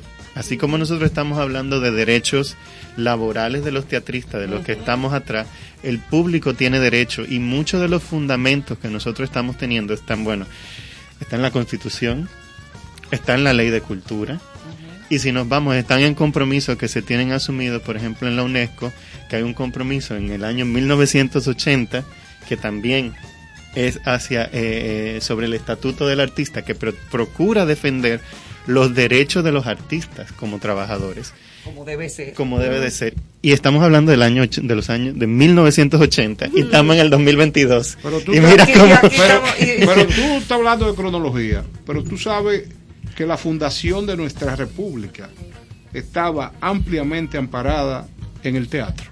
Claro. O sea, señores, o sea, lo que hoy somos como República Dominicana, los independentistas se montaron encima de obras de teatro para hacerle saber al público la necesidad de independizarnos. No, no hay mejor vía para llevar cultura que a través de esa representación que puede hacer un actor. Aquí hay un dato que me, me preocupa mucho. En una encuesta que se hizo en la Universidad Queen Mary en Londres. Ah, yo estudié ahí. De ahí es mi maestría. Oye, esto, la encuesta hecha por ese estudio re- revelaron que solamente 2% de los actores se ganan la vida de esta profesión. 2%. O sea, trabajando en teatro. Exacto. Y 90% no tienen trabajo en ningún momento. Oigan, No. que estamos estoy buscando además el dato. ¿Cuántas personas trabajan en la industria del teatro en los Estados Unidos? En, la encuesta. Qué fuerte, sí, dime. En la encuesta que hicimos, eh, también preguntábamos lo de si el teatro era su principal vía de, de- de ingresos, si era, si era como una, un complemento importante, un complemento de vez en cuando, no te deja nada o te deja pérdidas. Esas eran las, op- las opciones. Algunas personas decían que le dejaba pérdidas y otra persona como incluyen toda la parte anímica, aunque te deje pérdidas económicas, digamos que no te deja pérdidas. Y realmente también tenemos una mayoría de teatristas que tenemos que hacer otras cosas para poder Para eh, sobrevivir. sobrevivir. Para comer y vivir, querida, porque esto no está fácil. Mira, y dime una cosa, ¿qué les ha dicho Cultura? Bueno, eh, hasta ahora las personas que nos han recibido son algunos directores de sala. Pero no la El- misma ministra. Pero no la ministra. Y hemos solicitado citas eh, muchas veces, digamos. Eh, y les hemos hecho llegar esta propuesta que le hicimos llegar a los directores de sala y demás. Eh, y los directores de sala, parte de algunos son, son gente de teatro que también conocen cuáles son las dificultades del, sector y la realidad. Realidades. Y digamos que tienen cierta apertura a algunas de las demandas, pero también hablan de que la política, por ejemplo, de precio de la sala, eso tiene que ser una decisión de- Claro de, que- cultura a nivel claro. central y que para ciertas cosas ellos necesitan también recursos. Que ya sea una política. Exacto. Entonces ha habido un recorte del, del, del tema en cultura. O sea, por ejemplo, dos años que no se hacía el festival, eso es un recorte. Yo iba a preguntar eso mismo, ¿cómo reciben ustedes, no solo como sindica- sindicatos, sino también como actores? O sea, también son parte, o sea, de las artes escénicas como tal. Esta noticia de que se anuncia desde ayer en la tardecita, fue a final del día, que sale desde el mismo ministerio de que luego de tres años eh, hay Festival Nacional de Teatro. ¿Cómo ustedes como sindicatos reciben esta, esta noticia y, qué implica para la comunidad de, actores o de, de las artes escénicas del país? Este festival es una oportunidad, eh, bueno, ¿no? O sea, Era lo que era pues positivo, era lo que faltaba. De hecho, está en el volantito que convocamos para el domingo decía queremos festival. Inclu- antes de hacer la manifestación ya tenemos la primera. Ay, qué bueno. Por eso preguntabas. la primera conquista. Claro, menos mal. Se puede decir, es necesario. Eh, y el festival que se haga cada año. El sector teatral siempre está con el festival.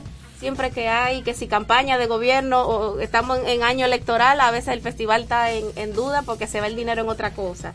Eh, en la pandemia, la excusa era la pandemia.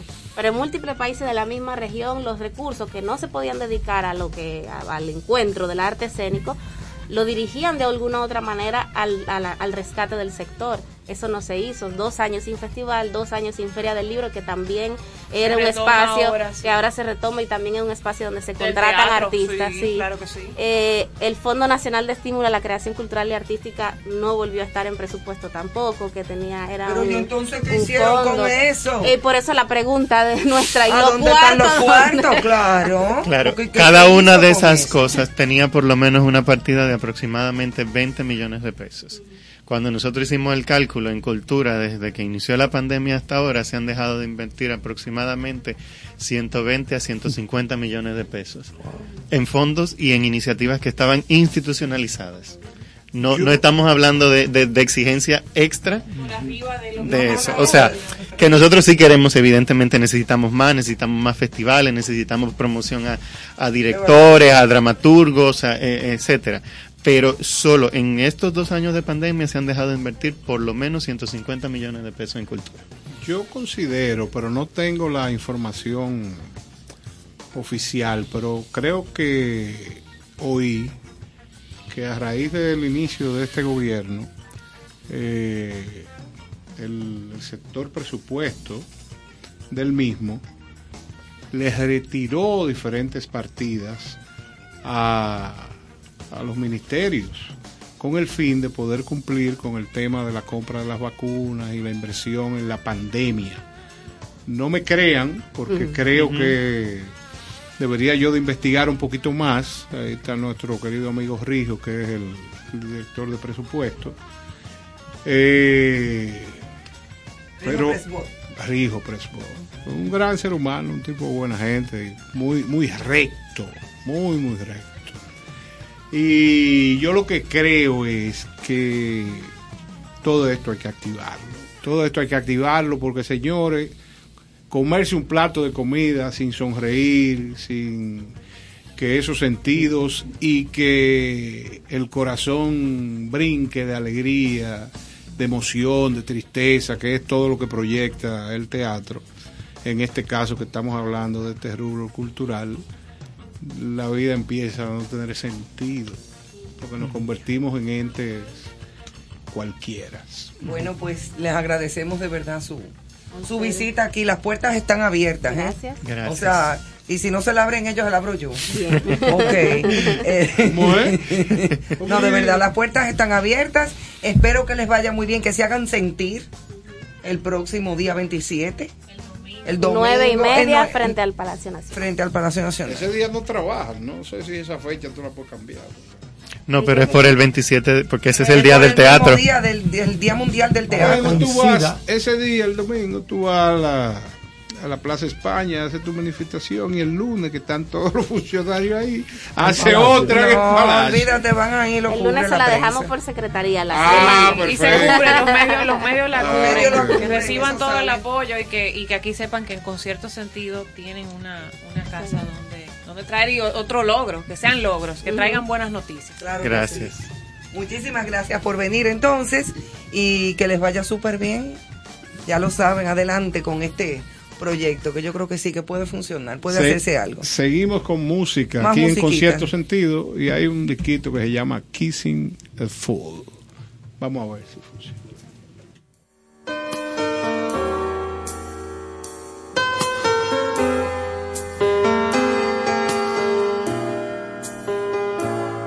You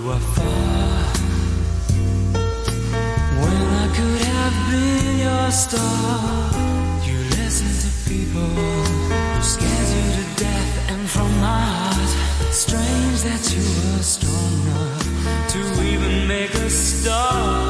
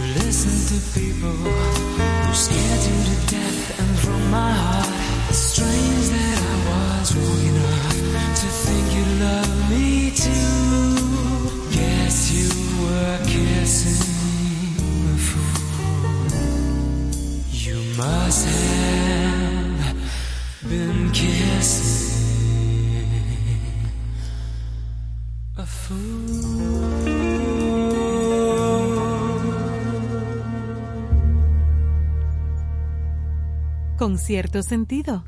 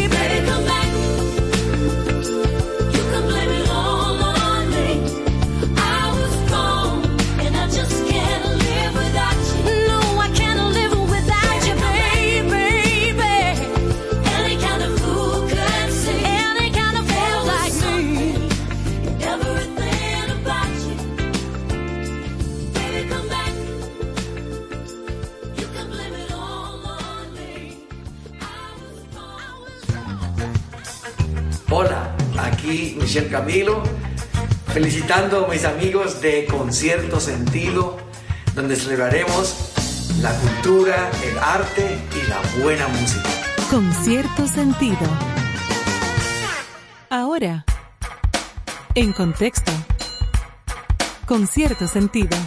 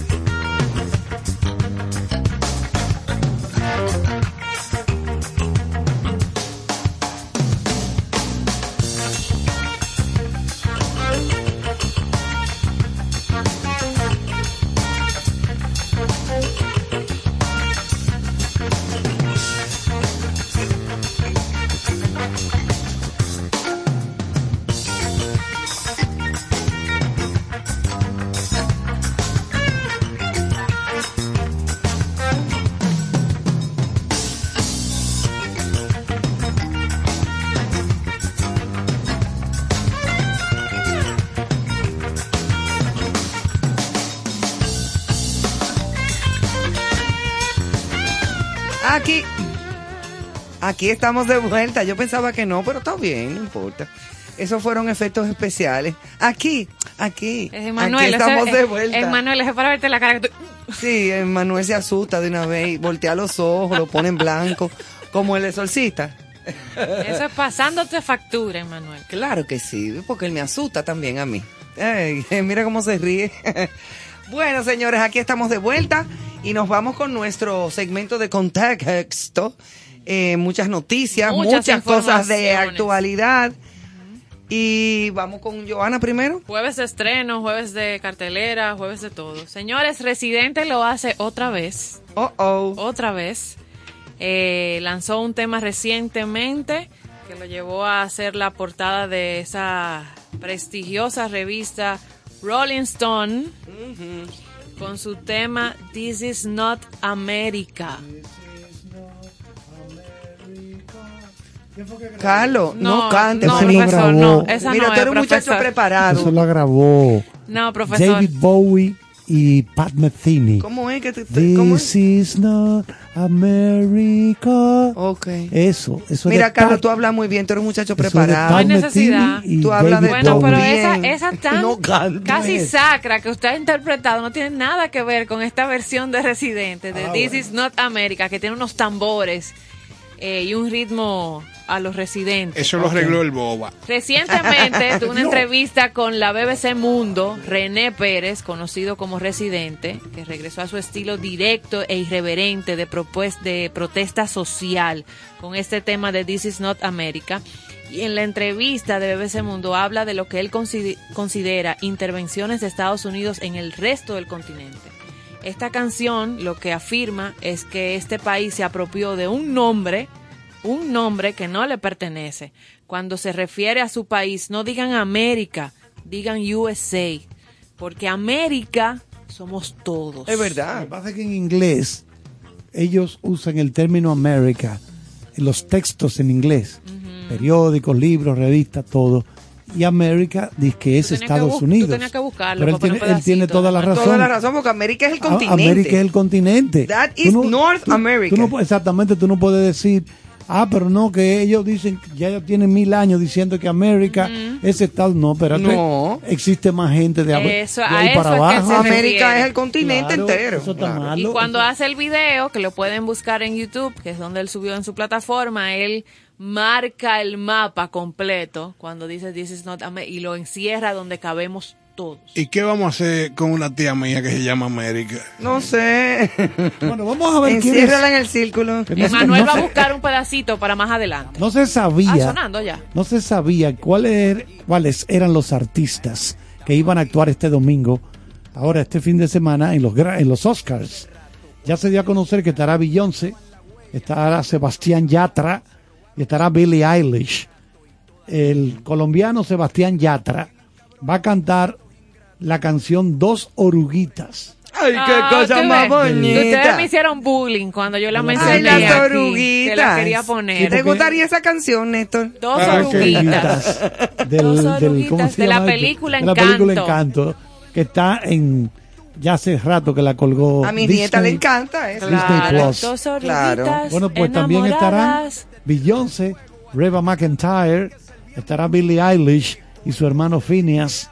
Estos cinco artistas nominados en la categoría de mejor canción original, donde, donde también compite el, ve- el veterano Van Yo Morrison. pensé que iba a ser el vegeta- El El vegetariano. ese vejete El vegetario era de, que yo- de Van Morrison, que es una leyenda de Irlanda, porque la canción de él, que está nominada, es Down to Joy, de la película Belfast, la que dirigió Kenneth Branagh.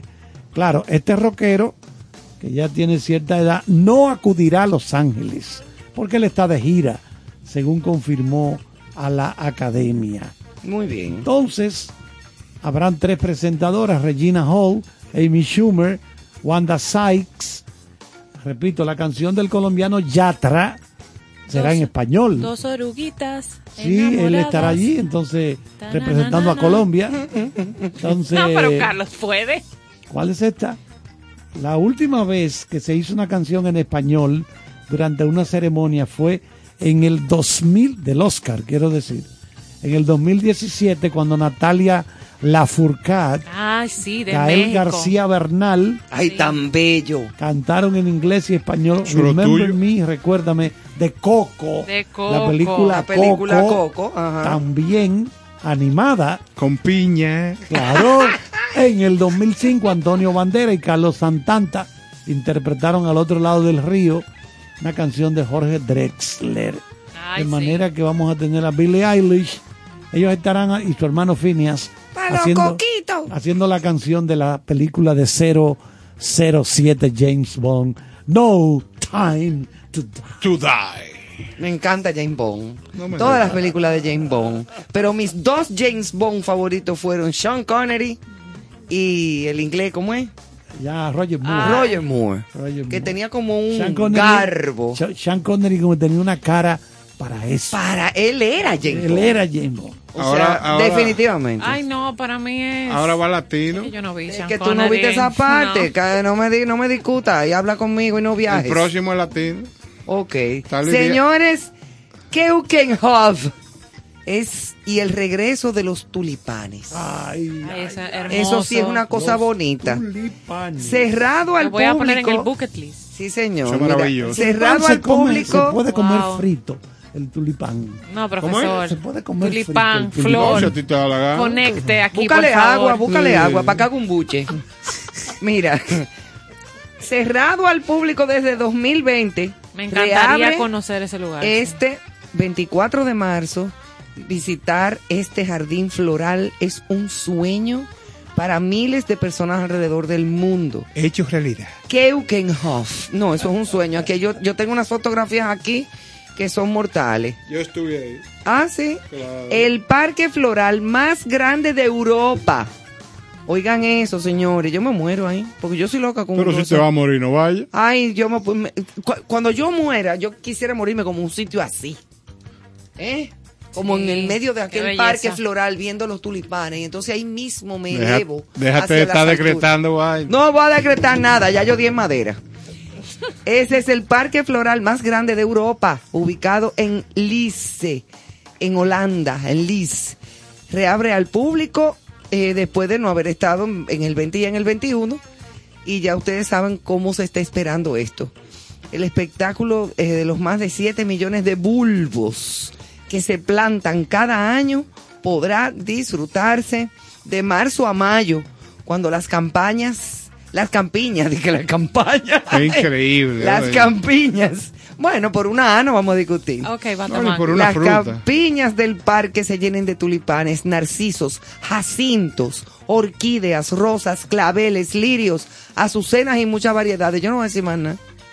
Eso Ay, es la, pri- primavera hecha realidad. Y tac. Esa es la verdadera de verdad de la bolita del mundo.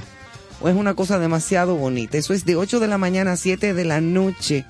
Every day. En Holanda. Yo voy a comer para allá. Nos vamos a ver, señores. Bueno, me voy. Dígame, Santana, ¿qué usted me tiene, Santana? Oh, aquí hay algunas informaciones. Recuerde que si usted va a ver los premios, que son este fin de semana, los Oscars. Ay, el domingo. ¿verdad? Exacto. Yo voy a el tener que domingo ponerlo aquí. Lo van a transmitir a través de la cadena ABC, ABC, a las 8 de la noche. Eh, comienza la ceremonia. Y no va a haber Ese es alfombra horario roja. de Nueva York. Sí, Eh, más temprano, sí, claro. más Sí, tempranito. Ya, ya se anunció que va a la alfombra roja. The red carpet. Aquí creo que lo transmite Teleantilla y Telesistema. Eh, son los encargados los Y el derechos. TNT siempre pasa en la alfombra. Roja. También. TNT, exacto. En TNT, sí. Y. Entertainment también lo hacía. eh. Sí, pero en TNT siempre pasan los de la alfombra roja. Ok, ok. Pues a las 8 de la noche en ABC, para los que lo van a ver por el... Quiera Dios Dale. que quiera Dios que mejore el rating. Sí. Porque eso ha estado Esa de es capa caída y es preocupante porque ABC tiene contrato para la transmisión hasta el 2028, creo. Ya. Y si eso sigue cayéndose, los anunciantes, Se va, se va, cae en el piso. los anunciantes se van. Se van. ir. Mira, una pregunta, Carlos. ¿A partir de qué horas los Oscars Bueno, regularmente? la, la- la alfombra va a ser a las 6 Bueno, de la la, tarde. transmisión de la ceremonia, 8 de la noche. Ah, aquí, aquí, en hora, ABC. hora, Hora hora, del este, sí. Hora del este, porque es de, en Los Ángeles. Sí. O sea que siempre allá se hace temprano en la cinco de tarde. de allá. Exacto. Y ahí se sale a beber y a comer. Ajá. Sí, no me digas.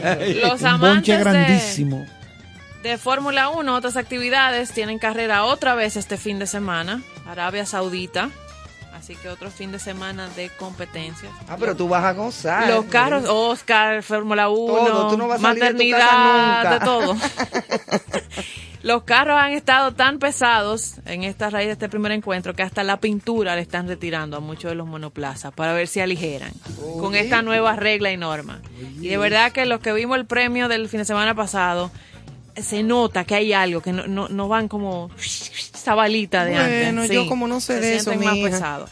Otras actividades que siempre nos gusta compartir antesala de fin de semana, por ejemplo, los del sistema de bancos de nuestro país en plazas comerciales, supermercados, anunció un cambio de horario otra vez a la normalidad. Van a estar cerrando a las 7 de la noche a partir de este eh, fin de semana, para que usted sepa que ya no hay como ese rush. de- Ah, Vuelven de nuevo Todos los bancos. los bancos de los que están ubicados en plazas comerciales plaza. y supermercados que acostumbraban antes de la pandemia a cerrar distendidamente, sí, exacto. sí, Entonces sí. vuelven a la- al horario de cierre de 7 de la noche.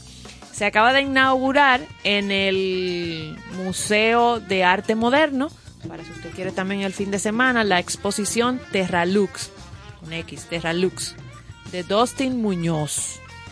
Entonces, No pega ese nombre. ese ¿Cómo así? eso va a Como estar ahí en el, en el Museo Muñoz. Muñoz. Sí, es una sí. combinación. ya O perdimos es a Carla. Es verdad, y que Lexington Gómez. Eso no da. No lo haga. Sí, como que Señores, en Santiago está la temporada de teatro. Respeten, respeten. Yo con todo mi respeto se lo digo. pero En el Teatro Cibao, la obra Vianto y su Señor, a partir de las siete y media de la noche, viernes y sábado. En el Museo de la Resistencia, tus amigos, que siempre tienen actividades para infantiles, van a Eso tener no un, era un bar. un Museo de la Resistencia. Ah, no, la resistencia de- Ah. de Odalis. Taller- un taller de arqueólogos para niños Y a- a partir de las 4 de la tarde. En Palacio del Cine en cartelera, usted tiene la oportunidad de ir a ver Isla de Dos Repúblicas. Quienes no han visto este Documental. documental, eh, importante. Y una serie de programas de capacitación de las artes escénicas que se está llevando a cabo gratis en el Teatro Nacional Gratis. durante la semana. Entre a la página del Teatro Nacional y si usted quiere capacitarse, sobre todo los docentes de artes, de artes plásticas, en artes escénicas, iluminación, etcétera, etcétera, guion, están dando estas conferencias, estas capacitaciones gratis eh, durante horarios distintos en la semana. Usted se inscribe. Eso está muy bien. A partir de las siete y media de la noche también, del 24 eh, al 30 de marzo, o sea, hasta el próximo 30, en el Palacio del Cine de San Bill, está el Festival número 13 Internacional de Santo Domingo, Mujeres en Corto. Son cortometrajes de bueno. mujeres. Eh, el- se va a presentar ópera prima. Y eso está muy chulo. Así es que gracias Es a la gente de Fe en- Mujer. En Chol, ¿no? Maestro Caro, si usted fuera, le gustara el teatro y se, hubiera, se hubiese entrenado ya para hacer teatro, pero la piña no permite, ¿qué, ¿cómo usted sobreviviría? No hay mucha forma, líder. Sí, porque yo le pregunto eso porque usted ha demostrado en su trayectoria que usted no tiene hiel para trabajar. No, es así, es hay que ser creativo para Pero buscársela. usted puede poner un puesto de fruta. Exactamente. Usted puede eh, ser guía turístico. Usted puede, o sea, en una situación precaria. Oh, pero yo eh, conozco teatristas que, que se han puesto a hacer dulce en su casa a vender. Claro, Ah, también. La magia de la eh, ma- magia culinaria apli- aplicada. Pues así- y mira, así. déjame decirte una cosa, que eh, esos proyectos caseros que después se convierten en grandes ser- marcas de comida. Que sepa. Es muy interesante. Mira, quiero aprovechar para felicitar que en el día de hoy cumpleaños a Irving Alberti. Oh, mi amigo Hablando- Irving Alberti. Hablando de comedia y de teatro. Happy babies. Feliz Sí, cumpleaños. Feliz cumpleaños para él, que está de seguro con su familia. Su familia y Kenny Grullón, porque siempre está Su, su familia, Sí. su familia. Ay, happy babies to you.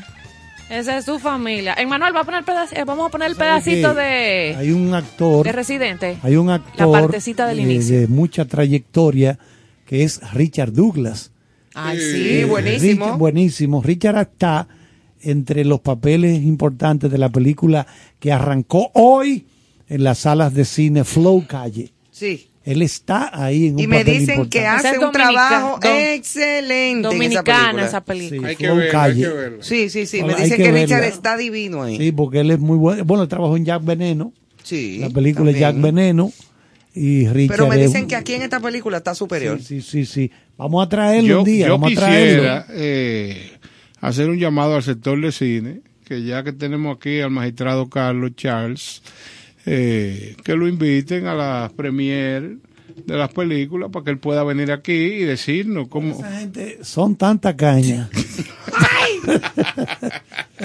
No, no, ¿Para no, es que lo verdad, invita esa si sabe verdad. cómo se pone? Yo te lo digo que yo trabajé. Son duros. Yo trabajé en un festival. Yo era del, del jurado. Creo que era de películas ópera prima. Y yo quiero que Yo ustedes lo vi sepan al profesor en ese festival. eso era un, bueno, déjame callar la boca. Entonces yo no voy a estar mendigando de que pasecito y que me dejen entrar. Yo soy gente de eso. Para que te aqueroseen y No, no a cosas. estar en ¿no? esos disparates. Yo, entonces, Paga tu entrada y y va. voy y pago mi entrada cuando quiero y ya. Yo Y así en tienes capacidad para criticar, tú ay. Exactamente, porque no tengo compromiso con nadie, entonces. Claro. Eso no, no, eso. O- Oigan los tamborcitos de Residente de ese tema This is not America.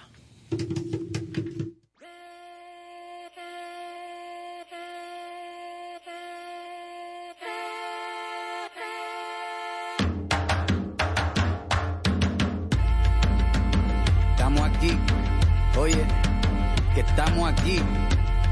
Mírame, estamos aquí. Desde hace rato, cuando ustedes llegaron, ya estaban las huellas de nuestros zapatos. Se robaron hasta la comida de gato y todavía se están lamiendo el plato. Bien encabronado con estos ingratos. Hoy le doy duro a los tambores hasta que me acusen de maltrato. Si no entiendes el dato, pues te lo tiro en cumbia, bossa nova, tango o vallenato. A lo calaboy y bambú, bien frontú, con sangre caliente como Timbuktu. Estamos dentro del menú. Tupac se llama Tupac por Tupac Amaru del Perú. América no es solo USA, papá. Esto es desde Tierra del Fuego hasta Canadá. Hay que ser bien bruto, bien hueco. Buenazo, buenazo. Ah, buenazo. viste, viste, Me lo encanta. pueden buscar, porque Residente tiene una lírica inteligente, pero muy peculiar, no para tal vez sonarla completa acá. No, no aquí, pero, pero de verdad eh, hay que tener muchas páginas para la No, izquierda. viste, Tupac. Tupac. No, y además. Viene del Perú. Hay que tener muchas paginitas para la izquierda para escribir así. Aunque uno diga que no, que el tipo, que tú lo ves en camisillita y en qué sé yo qué. A Pero Tupac el Amaru- tipo, a ¿sabe? Tupac Amaru Ah, lo, lo de- pónteme- a Tupac Amaru lo descuartizaron los españoles, lo descuartizaron, Sí. tirado por caballos. Ay, qué muerte tan allá, terrible, guay. Lo descuartizaron a Tupac Sí. Amaru. Eso lo, lo, lo acostumbraban a hacer. Y ahí fue el nombre de Tupamaros, Sí. después en Uruguay. El grupo que creo que eh, secuestró y mató a, a Dan Mitrioni, un, un norteamericano que se especializó en torturas, pero torturar a la gente, pero que no se te muera.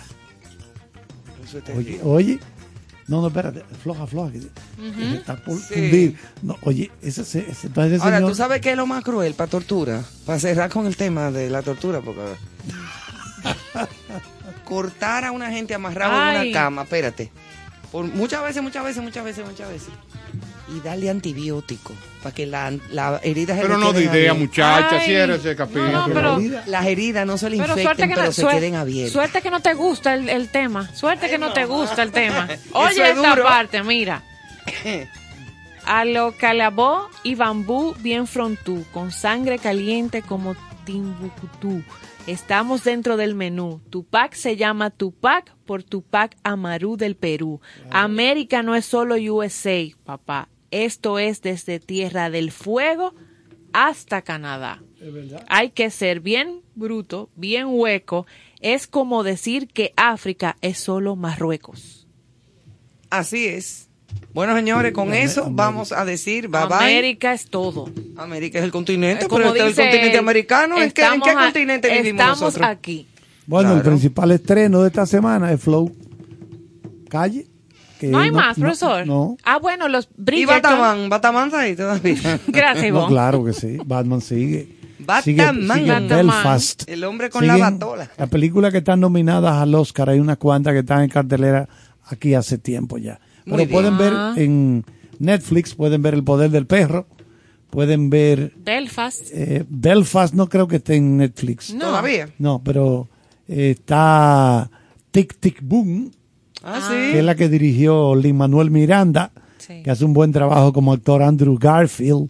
El único actor que yo veo que le puede representar algo de rivalidad a Will Smith para ganar el Oscar, ese es Andrew Garfield. Mi incógnita está en las mujeres. ¿Quién Sí, va a ser? exactamente. Tengo, no, no sé, no ¿Quién veo podría claro. ganar la- el Oscar a Mejor Actriz? Bueno, Penélope Cruz se ha mencionado porque al no haber Sí. una favorita apabullante, Sí. ella podría colarse Por por Madres Paralelas. sí, por popularidad. Netflix está Sí. también. Podría ser, podría Sí. ser. Y ella no es mala, ella ha hecho buenos, buenos trabajos. Sí. Bueno, señores, pues hasta mañana. Mañana viernes, nuestro especial Ah, musical sí. De la semana dedicado a Celine Dion. Celine Dion, sí. Así que ya lo saben, para que se den banquete musical, Buena la música. historia de su vida, muchísimas cosas interesantes sobre Celine Dion. Mañana en nuestro programa con cierto sentido. Y lo Aquí vamos a dejar vemos. con una canción icónica que es The Girl from Ipanema, pero esta vez por Amy Winehouse.